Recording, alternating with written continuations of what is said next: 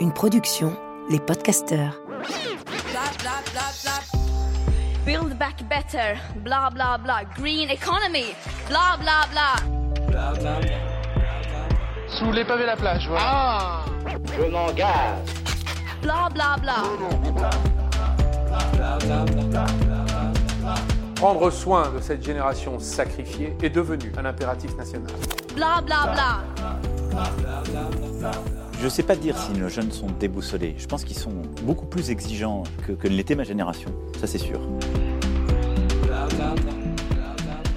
Bonjour et bienvenue dans Blablabla, le podcast pour se faire une idée sur l'actu, la politique, l'économie ou l'écologie. Loin des blabla habituels qu'on entend ici et là et auxquels on ne comprend souvent pas grand-chose. Une zone libre, un espace d'expression où on explique, on tire les fils et surtout, on apprend à se positionner. Vous l'aurez remarqué, dans Blablabla, on parle de sujets assez variés, mais qui ont tous un point commun. Ils vont dans le sens de la transition écologique et sociale. Oui, car la transition est un sujet pluriel, pluridisciplinaire, qui nécessite toutes les expertises et toutes les compétences. Moi, par exemple, je n'ai aucune compétence scientifique en écologie, mais j'ai une approche plutôt politique et sociale.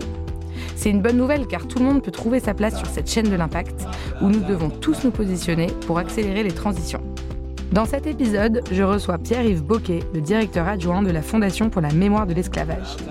Pierre-Yves Boquet est énarque fonctionnaire, ancien conseiller discours et mémoire du président de la République. Il est aussi passionné de rap et critique musicale. Étonnant, non? Son rôle aujourd'hui, c'est de se battre pour que la France reconnaisse ses liens avec l'esclavage et la colonisation, et qu'elle accorde une place à ces mémoires-là. Une mémoire qui ne soit pas sélective, mais factuelle, honnête, il s'est battu pour que la Fondation pour la mémoire de l'esclavage voie le jour, et ce n'était pas évident, car alors que sa création avait été votée en 2001 dans la loi Taubira, rien n'avait été mis en place pour concrétiser ce projet. Un jour, il m'a dit, le but de cette fondation, c'est un peu d'expliquer pourquoi il y a des Noirs en France. Bonjour Pierre-Yves. Bonjour Flora. Pourquoi c'est important la mémoire? C'est important parce que ça nous dit euh, d'où on vient et ça nous aide à comprendre euh, où on doit aller. Euh, et puis c'est important aussi parce que pour donner du sens aux choses, on a besoin d'histoire, d'histoire avec un petit H, euh, les histoires qu'on nous raconte euh, quand on est enfant, les histoires euh, qu'on va voir au cinéma, les histoires qu'on lit au bord de la plage dans un dans un livre, parce que dans une histoire, il y a des personnages, il y a une intrigue, il y a des lieux, et puis il y a des idées derrière euh, qui se présentent pas comme des idées, qui se présentent avec des personnages, qui se présentent avec des moments, qui se présentent avec une, un enchaînement de de, faits. Et euh, quand on regarde, euh, quand on se regarde nous en tant que collectivité nationale, euh, eh ben on est comme comme les enfants, comme les adolescents, comme les adultes. On a besoin d'histoire, on a besoin de comprendre en tant que collectivité d'où on vient, qu'est-ce qu'on a envie de faire et où est-ce qu'on va aller. Et la mémoire, c'est une manière de raconter cette histoire-là en allant chercher des faits dans le passé qui essayent de donner un sens à ce, simple constat qu'on est tous ensemble, qu'on est français, française aujourd'hui, mais que c'est pas par hasard. Est-ce qu'on a une mémoire sélective? Le principe de la mémoire, c'est d'être sélectif. On retient pas tout, on retient que ce qui nous paraît euh, important, consciemment ou inconsciemment. Euh, et euh, quand il y a une, un décalage entre ce qui est vraiment important et ce qu'on a dont on a envie de se souvenir, les bons, les bons moments et pas les mauvais moments, eh ben ça travaille, ça macère parce que les choses importantes qui sont pas dites, elles sont sous le tapis, elles sont dans le placard, elles sont derrière la porte et euh, euh, elles, pourrissent, euh, elles, elles, travaillent tout et, ça, et ça crée des tensions, ça, crée des contradictions. On ne sait pas trop mettre un nom là-dessus. Et pourtant, si on dit les choses, si on crève l'abcès, euh, l'expérience montre que ça va beaucoup mieux. Et c'est la grande force des, démocraties, en fait, d'être capable de faire ce travail-là, de voir les choses leur passer avec, euh, euh, euh, vérité, avec courage. et c'est pour ça aussi, c'est ça qui différencie les, démocraties des dictatures, c'est pour ça aussi qu'un des, des principaux critères pour faire le tri entre une démocratie et, et une dictature, c'est le regard, enfin le rapport qu'elle entretient à son passé. C'est pas un hasard le jour quasiment où Vladimir Poutine a décidé d'envahir l'Ukraine, euh, la, Cour suprême, euh, à sa botte euh, de la Fédération de Russie, a interdit l'association mémoriale qui travaille sur la mémoire du goulag et sur la mémoire difficile de, l'Union soviétique. Parce que pour rendre possible le geste d'agression belliciste dans le présent, il fallait effacer les traces des crimes du passé. Et alors, est-ce qu'en France, euh, on a eu euh, une mémoire sélective euh, sur l'esclavage? Et d'ailleurs, tu es passionné d'histoire et tu racontes souvent des histoires assez méconnues, enfin même totalement méconnues. quel est pour toi l'événement historique que nous n'avons pas appris à l'école? Et je sais qu'il y en a plein, mais s'il y en avait un que tu voudrais nous raconter aujourd'hui? C'est la révolution haïtienne. Euh, c'est euh, en fait aujourd'hui les historiens euh, dans le de part et d'autre de l'Atlantique, ils parlent de l'âge des révolutions pour parler d'une période qui va à peu près de 1760, 70, 80 à 1830. Et là-dedans, ils mettent au moins quatre révolutions. la révolution américaine, la Révolution française, celle qu'on connaît, qu'on a apprise à l'école, euh, la Révolution de l'Amérique du Sud, Bolivar euh, qui va chasser euh, le colon espagnol et qui lui a donné leur indépendance au pays d'Amérique du Sud, et il y a une quatrième révolution, la Révolution haïtienne, qui renvoie à un pays qu'on connaît pas tellement ici en France, qui s'appelle Haïti, que parfois les gens confondent avec Tahiti, euh, ou alors euh, qui voient comme euh, une espèce de trou noir dans les, dans les Caraïbes où il ne se passe que des choses horribles, des tremblements de terre, de la violence, des révolutions, des assassinats de présidents, etc. Haïti, en 1788, 1789, c'était le joyau du royaume de France. C'était dans l'économie, à l'époque, l'équivalent de ce que le Qatar peut être euh, aujourd'hui. Alors, ce n'était pas euh, une richesse euh, qui était produite autour du pétrole. La richesse de Haïti, c'était le sucre. Haïti était la colonie, la, première productrice mondiale de, sucre. Et le sucre, c'était le signe extérieur de richesse qui permettait, enfin, qui était prisé en Europe. Tous les gens avaient envie de pâtisserie, de sucre. Et ce sucre, il était produit euh, en quantité immense, industrielle, le, mot n'est pas choisi au hasard, par euh, des espèces d'usines agricoles qu'on appelait les habitations ou les plantations euh, et qui ne fonctionnaient qu'avec des personnes réduites en esclavage, qu'on était allé chercher déportées en, en, Afrique et qu'on considérait comme des choses et qui étaient traitées comme du bétail, notamment à, à Saint-Domingue.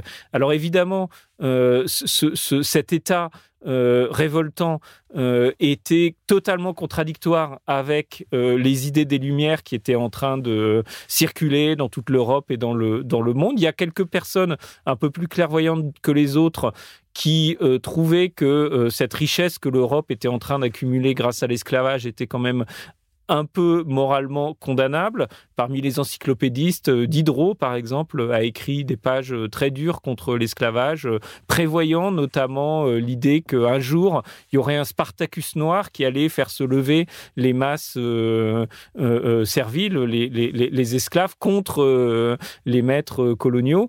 il écrivait ça en 1780. Et en 1789, quand la Révolution française s'est déclenchée, eh ben, cette réalité coloniale, elle était présente quand vous lisez euh, le discours de Necker aux États généraux, c'est le grand discours d'ouverture des États généraux qui va marquer euh, le début de la Révolution. Il parle de ça. Et il dit d'ailleurs euh, qu'il n'y a pas de raison d'être fier de cette histoire d'esclavage et que peut-être un jour il faudrait penser à arrêter ce, commerce-là. Il n'avait pas la volonté politique de le faire, mais il le dit quand même, ce qui montre qu'il y avait quand même une forme de conscience que ça n'était pas juste. Et en août 1789, quand euh, les droits de l'homme et la Déclaration des droits de l'homme et du citoyen euh, euh, a été votée, quelqu'un a remarqué que quand on vote cette déclaration, l'article 1, tous les hommes naissent et demeurent euh, libres et égaux en droit, euh, quelqu'un remarque qu'on n'a pas dit tous les hommes blancs naissent euh, et demeurent libres et égaux en droit, mais tous les hommes. et ce quelqu'un, c'est quelqu'un qui va avoir un rôle très important, qui avait un rôle très important à ce moment-là, qui s'appelait Mirabeau, qui est le grand leader de la Révolution française et qui avait en fait fondé un an avant une association qui s'appelait la Société des Amis des Noirs, qui cherchait à interdire la traite euh, des esclaves. Euh, on n'en était pas encore chez les philosophes des Lumières et puis chez les gens un peu avant-gardistes à imaginer qu'on allait pouvoir euh, interdire l'esclavage, mais au moins ils disaient ce commerce d'êtres humains, c'est pas possible. Euh, et, euh, On sait comment ils s'étaient sensibilisés à ça à une époque où on voyait pas l'esclavage sur le territoire. Ça peut paraître on le assez voyait abstrait. Pas, on le voyait pas, mais en fait, dans l'économie, euh, c'est le moment, en fait, entre 1780 et 1790, où l'économie esclavagiste tourne à fond. C'est, euh, euh, pour faire image, c'est un peu comme la bulle Internet avant 1700, avant, dans les années 90. Tout à coup, tout le monde se met à parler d'Internet, rêver de fortune, etc.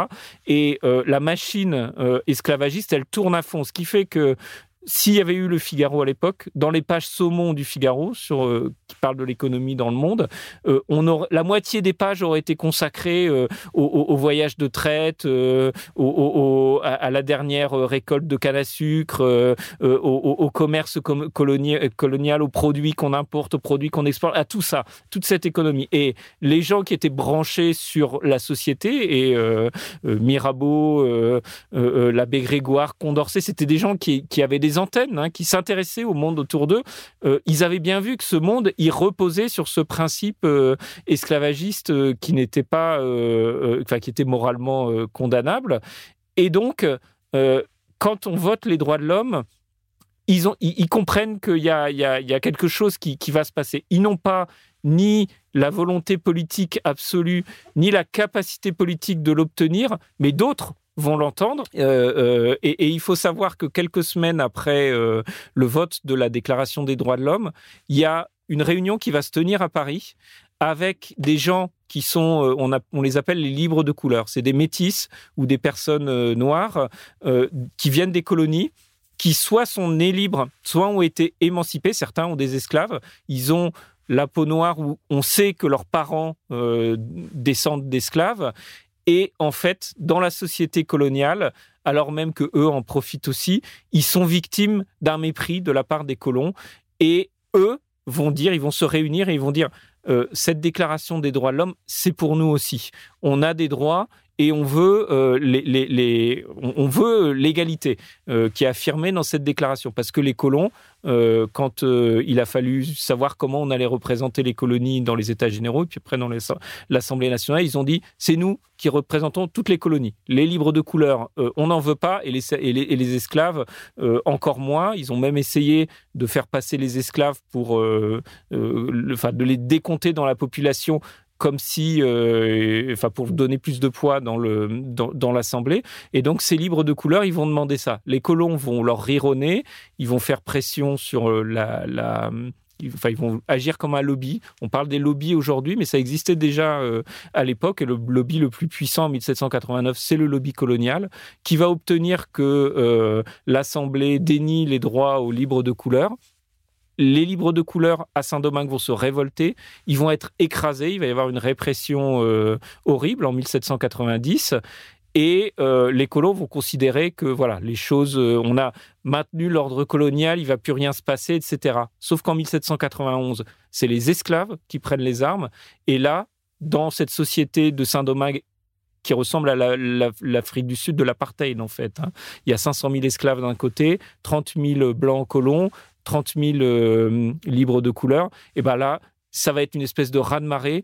Les esclaves vont tout submerger Et euh, les autorités euh, de la Révolution, entre-temps le roi euh, a été décapité, c'est la République, ils n'auront plus qu'une seule solution en 1793, c'est de reconnaître l'abolition de l'esclavage. C'est la première fois dans l'histoire du monde, un, qu'une révolte d'esclaves va réussir, c'est-à-dire va aboutir à l'abolition de l'esclavage, et deux, qu'une puissance coloniale va reconnaître et abolir l'esclavage, va reconnaître que l'esclavage est un, est un mal. Et ce qui a été fait sous la pression des événements à Saint-Domingue, va être confirmé un an plus tard, en 1794, c'est encore sous Robespierre, euh, la Convention euh, aux Tuileries, euh, où elle se réunissait, va décider de l'abolition de, l'esclavage. Et cette première abolition, c'est une première dans l'histoire du monde, une première dans l'histoire de France, et ça va aller plus loin encore, parce que elle va être appliquée, cette abolition, en Guadeloupe, euh, en, Guyane. Euh, à Saint-Domingue, à, quelqu'un euh, dont on parle beaucoup aujourd'hui, qui s'appelle Toussaint Louverture, qui est un ancien esclave, qui était émancipé au moment de la Révolution. dans le chaos de, cette révolution haïtienne, il va prendre le pouvoir, il va devenir une sorte de potentat local. Lui, il est chrétien, euh, il, croit dans le modèle économique euh, ancien avec des plantations, etc. Euh, il est attaché à la France. Il veut créer une sorte d'autonomie. Il veut pas l'indépendance. Il veut créer une sorte d'autonomie vis-à-vis de, la France et il veut être maître à Saint-Domingue. quand arrive un deuxième soleil dans le ciel du monde qui s'appelle Napoléon Bonaparte qui euh, n'a pas tellement envie euh, de voir euh, un premier soleil briller sur les possessions françaises aux, Antilles. et puis quand arrivant au, pouvoir, Napoléon, ce qu'on sait peu, son, premier projet impérial, euh, à l'époque, il était encore premier consul, mais son premier projet, c'est pas d'aller euh, envahir l'Allemagne, enfin l'Italie, il y est déjà, mais la Russie, etc. Son premier projet, c'est euh, d'asseoir la puissance française aux Amériques. la France à Saint-Domingue, c'est la plus la colonie la plus riche, malgré le chaos de la Révolution, c'est la colonie la plus riche. Il a racheté en secret un tiers des États-Unis d'aujourd'hui, la Louisiane, aux, Espagnols et il imagine en fait faire du golfe du Mexique ce qu'il appelle une mer française. Et donc il veut faire un empire français euh, autour des États-Unis euh, et puis profiter aussi du fait que les, Espagnols, enfin les Espagnols sont pas en très bonne santé euh, en, Amérique du Sud. Donc peut-être qu'on va pouvoir faire un empire français aussi en Amérique du Sud. C'est ça son rêve. et qui dit colonie à l'époque si on veut euh, s'enrichir dans les colonies, dit esclavage. Donc il va faire quelque chose qui ne s'est jamais vu dans l'histoire du monde. Il va rétablir l'esclavage sur une terre où il a été aboli. Et il fait pas ça, euh, j'allais dire, parce que euh, par racisme, il avait envie d'asservir les, les, personnes noires. Il fait ça parce que pour lui, l'esclavage, c'est l'instrument de la domination économique. Il n'y a que comme ça qu'on peut faire tourner une économie coloniale. Il se heurte à, Toussaint Louverture. Il arrête Toussaint Louverture, il déporte Toussaint Louverture qui mourra euh, de froid euh, et de maladie euh, dans le Jura où on l'a enfermé dans un cachot avec des murs de 1 mètre d'épaisseur. le problème, c'est que à Saint-Domingue, le dentifrice de la liberté ne veut pas rentrer dans son tube et les esclaves vont, enfin les anciens esclaves vont battre les troupes de Napoléon qui sont venus rétablir l'ordre et la décolonisation dans l'histoire du monde, elle ne commence pas avec l'indépendance de l'Inde euh, ou l'indépendance euh, de l'Algérie en France ou du Maroc, de la Tunisie. Elle commence en 1804, plus de 25 ans avant la conquête de l'Algérie. Haïti arrache son indépendance euh, et devient la première nation décolonisée et la première nation issue d'une révolte d'esclaves dans l'histoire du monde. Et ça, ça va faire euh, une. Euh, c'est l'équivalent pour euh, le monde du début du 19e siècle de la révolution russe au début du 20e siècle. C'est un événement inimaginable Personne n'imaginait que le tsar serait renversé par euh, un parti ouvrier en URSS. Personne n'imaginait que la France, euh, la première ou la deuxième nation dans le monde, euh, allait se faire battre par une armée indigène d'esclaves. Et pourtant, c'est arrivé. personne n'imaginait que on n'arriverait pas à rétablir l'esclavage dans une, dans une colonie. Et pourtant, c'est arrivé. Et cette histoire-là, pourtant, dans les lycées d'enseignement général en France métropolitaine, enfin hexagonale, on ne l'enseigne pas aujourd'hui, c'est pas dans les programmes scolaires. Et bah, elle est passionnante cette histoire. Comment t'expliques que nos programmes scolaires aient une mémoire sélective? Et Comment t'expliques qu'on ne l'enseigne pas avec tous les symboles et, tout ce qu'elle qu'elle représente? Alors c'est très intéressant parce que c'est un tour de passe-passe euh, réussi pendant deux siècles. Euh, quand on cherche euh, euh, dans l'histoire de la Révolution française, dans l'histoire de Napoléon, les grands historiens, et je parle même pas des manuels scolaires, je parle des, livres fondamentaux de l'histoire de France, on trouve très peu de choses sur la Révolution de, Saint-Domingue, très peu de choses. Chez Michelet, il y a une page à peine. Le seul qui s'y est un peu intéressé, et c'est intéressant de le voir, c'est Jaurès. Il a écrit une histoire socialiste de la Révolution française. Et lui, il voit les choses du point de vue des travailleurs et il parle des travailleurs esclaves. Il parle de toute cette question, la lutte pour l'égalité des libres de couleur, euh, la première abolition, etc. Tout ça, euh, Jaurès et, les gens qui étaient autour de lui avaient cette sensibilité, ils en ont un peu parlé. Mais sinon, pour le reste, on nous a raconté la Révolution française et puis Napoléon en Europe, vue d'Europe, et euh, l'idée que la France ait pu être battue par une armée indigène, c'était tellement insupportable qu'on a effacé les dates, les lieux, les moments, les personnages. Par exemple, la fin de, de, de, de, la colonie de Saint-Domingue. C'est une bataille qui s'est appelée la bataille de Vertières. Et ben cette bataille de Vertières, Vertières c'est un nom, euh, un nom propre. Normalement, ça va dans le dictionnaire. Euh, dans le dictionnaire de l'Académie française, c'est euh, euh, Dany Laferrière qui a fait rentrer ce nom dans le dictionnaire de l'Académie française il y a 4 ou 5 ans. C'est-à-dire 200 ans, plus de 200 ans après cette bataille qui a eu lieu en novembre 1803. Euh, Parce que euh, on, a réussi à effacer euh, cette défaite et à effacer ce qu'elle signifiait de notre mémoire collective sans pour autant faire disparaître la mémoire souterraine de cet événement. Et c'est ça qui est intéressant, c'est que quand on regarde tous les hum, artistes, les, militants, les, politiques qui se sont intéressés à la colonisation vraiment, eux, sont allés chercher la révolution haïtienne. Aimé Césaire, quand il invente la négritude et avant qu'il n'entre en politique, euh, il va avoir euh, un, moment très important dans sa vie. En 1937, il va en Haïti et là, il découvre ce qu'est une nation qui s'est libérée de la, colonisation il y a plus de il y a plus de 100 ans. Il découvre euh, cette, cette, histoire, il prend conscience de son de son importance et ça va être un des déclics qui va lui faire euh, rédiger le cahier de retour au pays natal, son grand texte sur la mémoire de, de, de l'esclavage en français. Il y a d'autres personnes qui se sont intéressées à la révolution euh, haïtienne. Eisenstein, le grand cinéaste euh, russe, il a voulu faire un film sur euh, la révolution haïtienne euh, dans les années 30. Orson Welles, quand il a débuté, avant de faire du cinéma, il faisait du théâtre. Et au théâtre, il a adapté une pièce de Shakespeare, Le Roi Lear, à Harlem, avec une troupe entièrement noire. Il a placé l'intrigue dans la révolution haïtienne. Parce que pour tous les gens qui pensaient à l'égalité entre les hommes, à la liberté, contre la ségrégation, la révolution haïtienne, c'était une sorte de fanal, un, phare de la liberté dans l'histoire du monde. Et, c'est comme ça que cette, euh, cette histoire s'est transmise dans les Caraïbes, en Amérique euh, et jusqu'à nous aujourd'hui.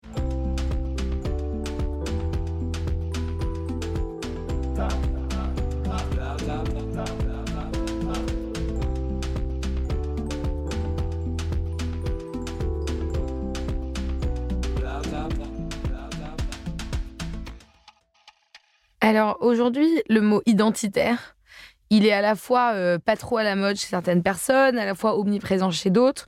En tout cas, il est connoté. On ne peut pas parler euh, de d'identité, d'identitaire comme ça de manière neutre dans notre société. Que penses-tu de ce mot et que penses-tu de notre rapport à nos identités individuelles euh, ainsi qu'à notre identité collective? Ouais, alors j'aime pas du tout ce mot.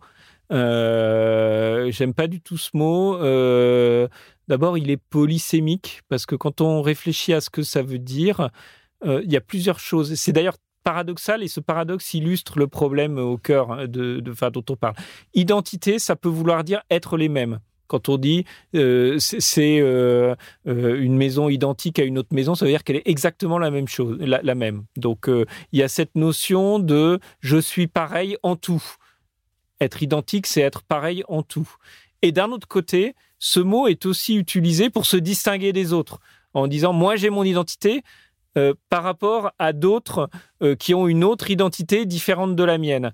Et ensuite, selon qu'on l'utilise au pluriel ou au singulier, euh, on, laisse penser que si on l'utilise au singulier, je n'ai qu'une identité. Donc ça veut dire qu'il n'y a qu'un seul mot qui va pouvoir me définir en tout, dans tout ce que je suis. Euh, alors que euh, quand ouais, on... mais ça, ça se définir en tout, c'est un peu essentialisé. C'est ce que font beaucoup euh, de euh, personnes qui sont issues de minorités et qui ont envie aujourd'hui de revendiquer ce droit. Quand on pense par exemple au podcast Kif Taras de Grassley et Rokhaya Diallo, c'est ça aussi, c'est cette forme d'essentiel. à eux que je pense en premier lieu.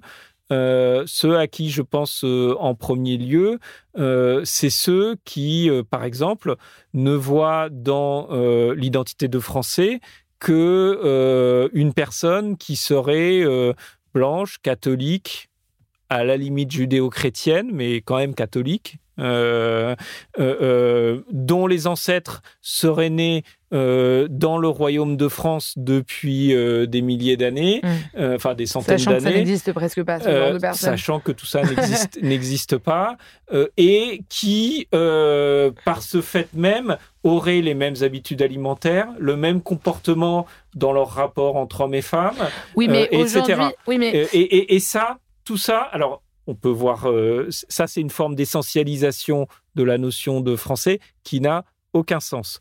Une autre essentialisation, c'est celle qui pourrait dire euh, ah mais moi j'adore euh, les noirs parce que qu'est-ce qu'ils sont bons en sport et puis leur musique je la kiffe trop et, et, qu'est-ce qui me font rire c'est Omar Sy voilà stéréotype comme si toutes les personnes noires étaient pareilles. Et je reviens à la question que tu posais sur être noir en France.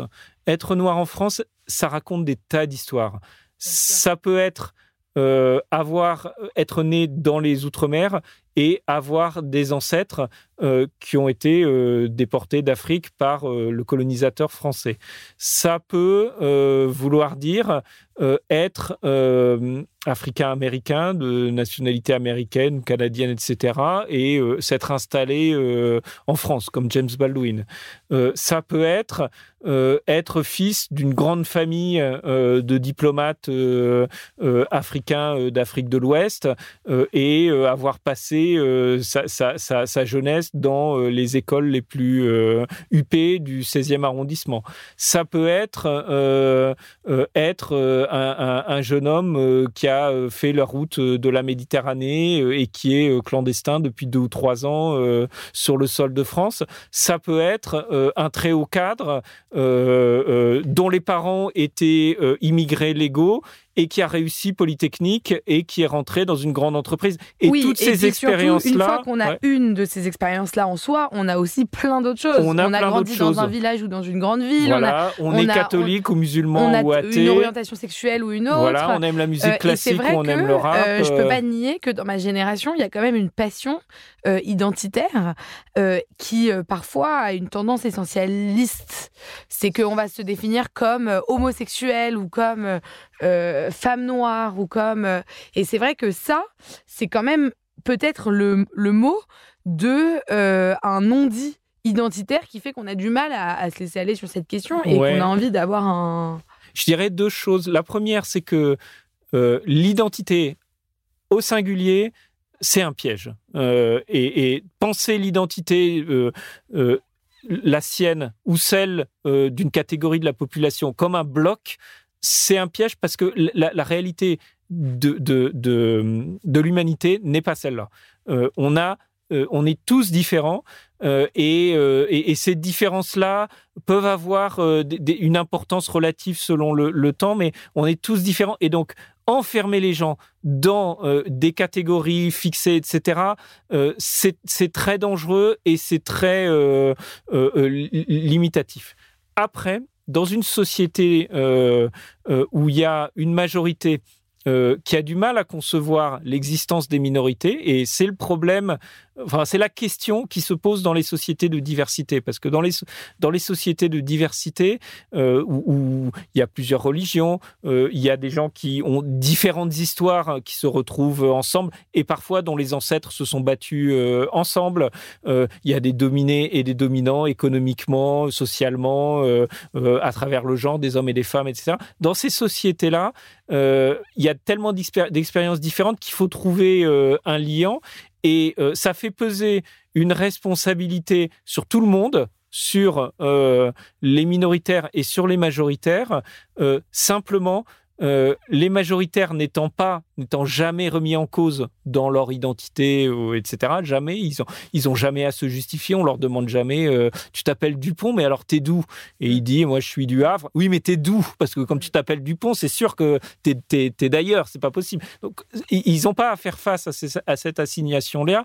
Ils, ils pèsent sur eux une responsabilité particulière qui est d'entendre euh, l'existence d'autres expériences.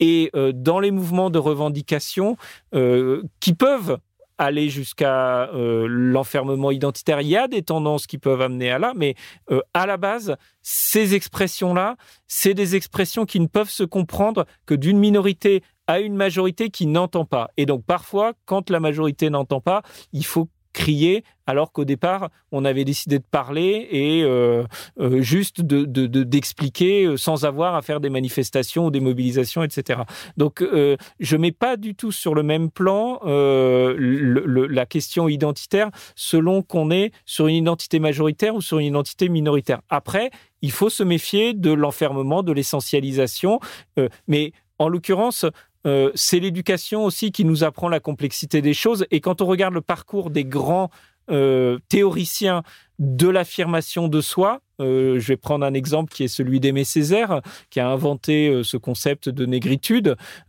qui a des paroles très dures et qui parfois peut se dire, on peut se dire, mais il est raciste, ou alors il, se revendique nègre, donc on a le droit de dire nègre comme ça, puisque Césaire, Césaire le dit. En fait, il a une, une, une, une vision qui est euh, très saine de l'humanité, qui est que euh, aucune identité ne doit écraser l'autre. Et euh, quand il parle de l'universel, il dit un universel qui serait aveugle aux, identités, à, aux spécificités des uns et des autres, serait un, universel desséché et qui serait pas conforme à son idéal de, de l'humanité. Et c'est comme ça qu'il peut à la fois dire l'heure de nous-mêmes est arrivée à nous euh, hommes et femmes noirs de France. Il dit ça en 56 euh, dans un texte fameux où il fait une lettre à, Maurice Thorez. Et en même temps, dans cette affirmation-là, il va au devant des autres au devant des blancs, au devant des métropolitains, comme on disait à l'époque, etc., en leur disant considérez-nous comme des êtres humains, comme des égaux, et on sera plus humains, plus forts euh, ensemble. Et c'est cette euh, dialectique-là, en quelque sorte, qu'il faut être capable de, de, voir. C'est très compliqué, hein, c'est très, très compliqué euh, à penser. Parfois, ça demande tellement d'efforts qu'on en a marre et qu'on on se laisse aller à une réflexion caricaturale euh, euh, où on endosse tout à coup euh, un, préjugé. mais, mais il faut se battre contre ça et, et, c'est important de le, faire en ayant un peu d'empathie. En fait, ces, questions-là, l'empathie, c'est se mettre à la place de l'autre. Et si on se met à la place de l'autre, on comprend un peu mieux ses, préoccupations. Mm, mm, mm. Alors malheureusement, aujourd'hui, on a ces dernières années entendu parler des Noirs de France à cause des violences policières, trop souvent. Euh, notamment, euh, je pense à, à Traoré qui euh, cherche à obtenir la justice pour son frère Adama.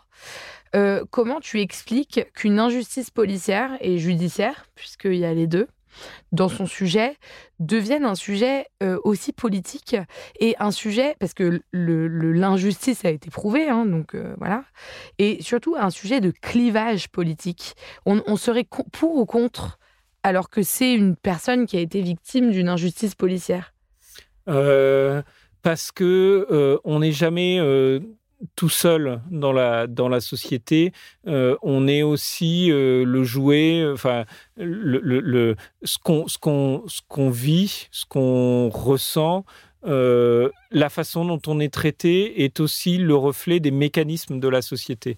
Et euh, s'agissant, pourquoi l'affaire Adama Traoré euh, résonne tant dans la dans la société, c'est parce qu'elle convoque deux figures, enfin trois figures, qui chacune porte quelque chose de la société.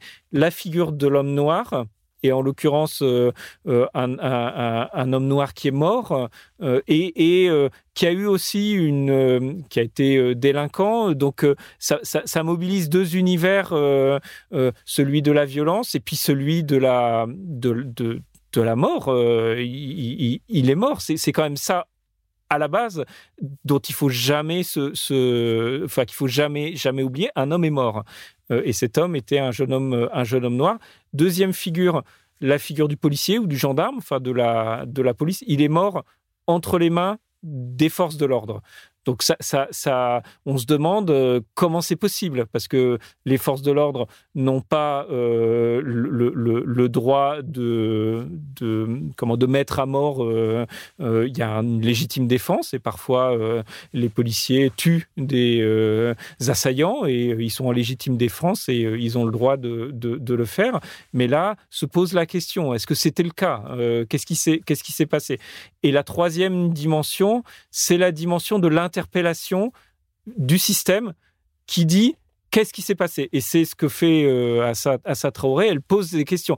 Qu'est-il arrivé à mon frère? Est-ce que c'était juste? Et cette question-là, elle est légitime. Dans une société démocratique. Oui, il mais est, maintenant, il est, on il sait, est, il est, que c'était une injustice. Enfin, en tout cas, c'est ce que la, justice a, dit. Je ne sais pas si le l'affaire, j'ai pas regardé, euh, je me souviens plus si l'affaire a en été. Tout cas, comment, en tout cas, cette question est légitime. et le procès... on se positionne pour ou contre? Eh ben, c'est c'est c'est parce qu'on a l'impression que euh, euh, en posant cette question, on met Elle à fait mal, cette question. Oui, oui, on met à mal tout l'édifice de la société.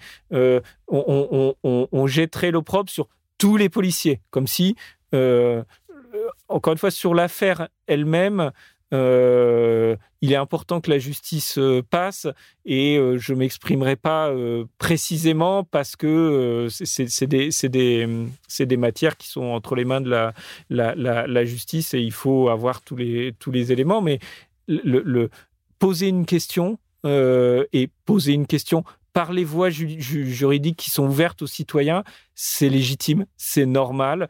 Euh, Assa Traoré, euh, qui est la sœur de la victime, de quelqu'un qui est mort, elle est légitime à poser cette question-là et la justice a le devoir de lui répondre et de, lui répondre en mettant tout en jeu pour que la vérité soit, soit révélée. Et faire ça, ça n'est pas dire euh, tous les policiers sont des assassins, ça n'est même pas dire euh, les suspects, euh, les gendarmes, là, sont des assassins. C'est la procédure judiciaire qui le, dira. Hein. mais poser la question, c'est légitime. Et ça ne met pas en cause non plus la totalité de l'État ou de la société française. Une démocratie, c'est un régime qui accepte de regarder ses failles et de les corriger. Parce qu'on ne peut pas les corriger si on ne les regarde pas. Et quand ça fait mal, il faut euh, oser le, le, le, faire. Ce qu'on sait aussi, c'est que euh, euh, les hommes noirs sont davantage contrôlés, euh, sont davantage euh, euh, arrêtés dans, les, dans les contrôles d'identité par les policiers. Ça a été démontré. Il y a eu une enquête du défenseur des droits qui a montré que dans des proportions très déséquilibrées, les, les, jeunes hommes, notamment perçus comme arabes ou noirs, étaient, étaient, étaient contrôlés. Et ça, ça n'est pas normal. Euh, et dire cela, ça n'est pas non plus euh, accuser tous les policiers d'être racistes. C'est obliger euh, la police, le ministère de l'Intérieur, l'État à s'interroger sur les raisons pour lesquelles on a cette situation qui n'est pas normale et sur la manière qu'on aura de corriger cette situation. Parce que quand on est une personne noire dans le métro, qu'on rentre du travail et que euh, on est arrêté alors que la personne blanche qui est à côté de soi passe devant les policiers sans même euh, euh, se demander est-ce que j'ai ma carte d'identité, sans, sans, même avoir sa carte d'identité sur elle, parce qu'elle n'est pas habituée à l'avoir, parce que c'est pas habituel quand on n'est jamais contrôlé. Ça, ça n'est pas normal. Et dans une démocratie, ça n'est pas acceptable. Et donc, il faut être capable de, se poser ces questions-là. Et, je regrette hein, que euh, sur, euh, sur cette, sur cette affaire-là, on ait l'impression que... Euh, enfin, on donne l'impression que et la police et la France seraient si fragiles que cette question, cette interrogation légitime, elle, elle, mettrait en, en, en, cause tous les... Mais non, mais non, c'est précisément esquiver la question, c'est précisément disqualifier la question qui fragilise l'édifice. Parce qu'après, on se demande, mais euh, où est l'égalité euh, dans la devise de la République? Liberté, égalité, fraternité. Si certains sont moins égaux que d'autres quand ils demandent justice, c'est un, un, un problème. Alors, on arrive à la fin de, de cette discussion. Euh, pour conclure, j'ai une dernière question à te poser, que, à laquelle tu peux répondre en nous présentant notamment ce que vous faites à la Fondation pour la mémoire de l'esclavage. Comment on réconcilie nos mémoires?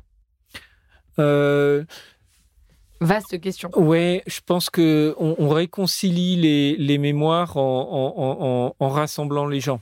Euh, en faisant en sorte que des gens différents sont capables de se retrouver sur des choses qui les rassemblent et qui permettent de dépasser bah, les oppositions dont on parlait, euh, dont on parlait là. Et alors comment on le fait?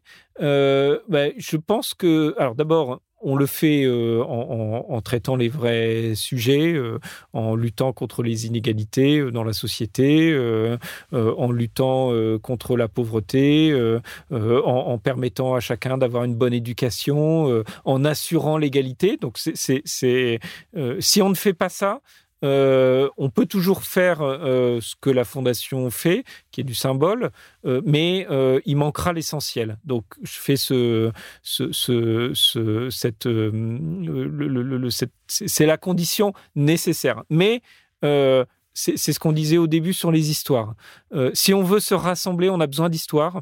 Et pour que les gens croient dans les histoires, il faut des symboles il faut des, figures, euh, il faut des, gens qui les incarnent euh, et qui vont euh, autour desquels on va se retrouver dans nos contradictions.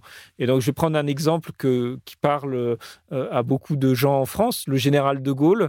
on peut être d'extrême droite et admirer le général de Gaulle, on en connaît. On peut être d'extrême gauche et admirer le général de Gaulle. Et quand on regarde le parcours, par exemple, des Français libres, à Londres, on avait autour du général de Gaulle des gens qui étaient d'extrême droite et des gens qui étaient d'extrême gauche, mais qui se sont retrouvés sur une certaine idée de la France, hein, le mot est, gaulliste. Et après, euh, le général de Gaulle s'est trompé. Euh, je ne suis pas absolument convaincu que les institutions qu'il a créées pour lui fonctionnent pour les autres. Euh, donc on peut avoir un regard critique sur son bilan politique. Mais pour les Français, euh, il représente quelque chose. Euh, et, pour des Français très différents, euh, il représente quelque chose. Eh ben, on a besoin de leur faire comprendre que leur idée de la France, en fait, elle est déjà pleine de cette diversité qui est liée à notre histoire coloniale, etc.